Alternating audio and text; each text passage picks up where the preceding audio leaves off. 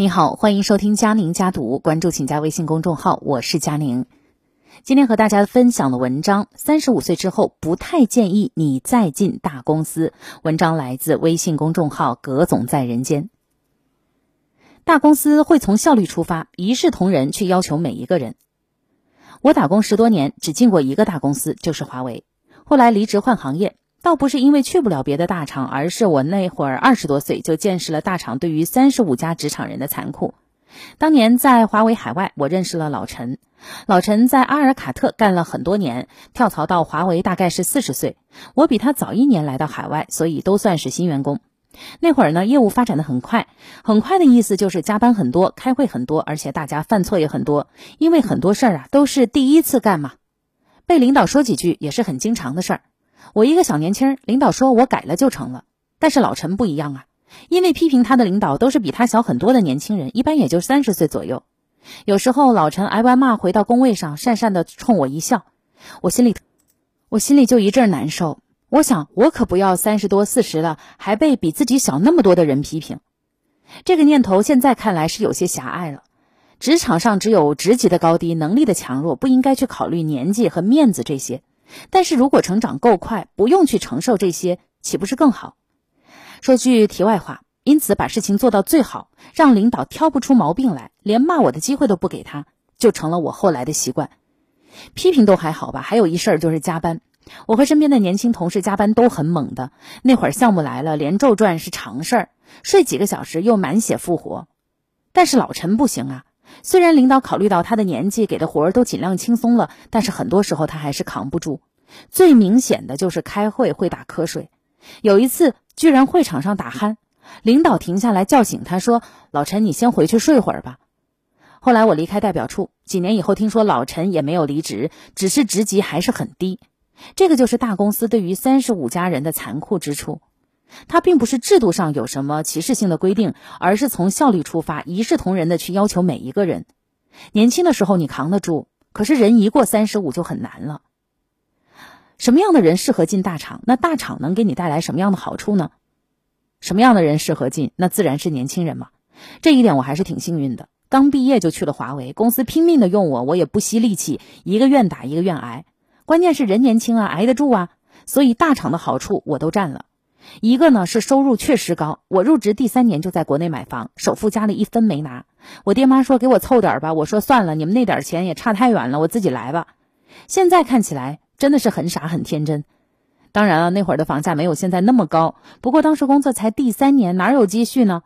我找同学和同事六七个人借到了首付，倒不是说我人品有多好吧，而是确实挣得多，大家都信任我。我一边还房贷，一边哐哐哐几下就把首付给还完了。收入是一个方面，再一个就是刷大厂的光环。从这个角度来看，大厂有点像是名校。就像现在很多年轻人喜欢大厂，并不是想进去大干一番，而是想去刷简历。做过招聘的同学都知道，应届毕业生互相的差距其实并没有那么大。你不要太相信综艺节目啊！但是从一堆简历里挑出人来看，学校还是最有效的方式。那这样就理解了什么叫做刷简历。本身不是名校毕业，特别是学历低的孩子，大厂就像是第二次高考。是社会给你发的一个没有证书的毕业证，后面再找工作，大厂的经历就很耀眼。当然，你干得开心，大厂的天花板也够高，一直干下去也不是说不可以。最重要的还是能够长见识嘛。进去以后，你看到真正的大公司是怎么运作的。如果能力强、运气好，还能够参与到其这些以后可以拿去吹牛的项目里面。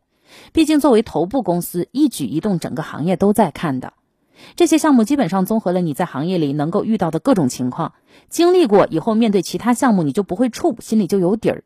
就像你经历过海陆空立体作战，你再去打小规模的这个狙击战一样。再一个，因为平台好，起点高，外面给你打交道的都是对方的精英，精英怎么做事、待人接物，也是大厂可以给到你的宝贵体验。至于可以建立人脉，大公司也比小公司丰富的多。哎，这不好意思啊，一聊就聊得有点跑题了。那我们来说回主题。所以，一般年轻人只要你能够去得了，我都鼓励去大厂。人生中有一个大厂经验，感受还是很不一样的。第三点，我想提的是收入、成长性、稳定，你最多只可能得到两样。对于职场人在不同的年龄，应该更加看重工作的哪些方面？我之前专门说过一篇关于工作的不可能三角，这个三角呢，分别是收入、成长性、稳定。你最多只可能得到两样。很多人以为进了大为了稳定，其实大厂并不稳定。第一个是裁员太猛，比如最近几年几乎每个大厂都有裁员，名字我就不点了，你自己去网上一搜全是。你今天拿到大厂的工牌，晒一张朋友圈，半年以后说不定就成离职纪念了。再一个呢，剩下来的人呢，背的指标实在是太高了，压力非常大，大到你根本承受不住。进大厂，你更应该看重的是什么？是成长性，也就是我上面提到的那几点好处。这就是为什么我旗帜鲜明的建议，职场人一过三十五就不要去在意所谓大厂光环了。第一，你承受不住，刚才已经说了；第二，也没必要。为什么没必要啊？因为你已经在社会上混了十来年，对自己几斤几两应该是很清楚的。不光你清楚，用人单位也很清楚，好吧？他们在意的是你这十年来究竟都干了些什么，有什么成绩。至于你三十五家才进大厂，只会让人家很奇怪，为什么你又离开了呢？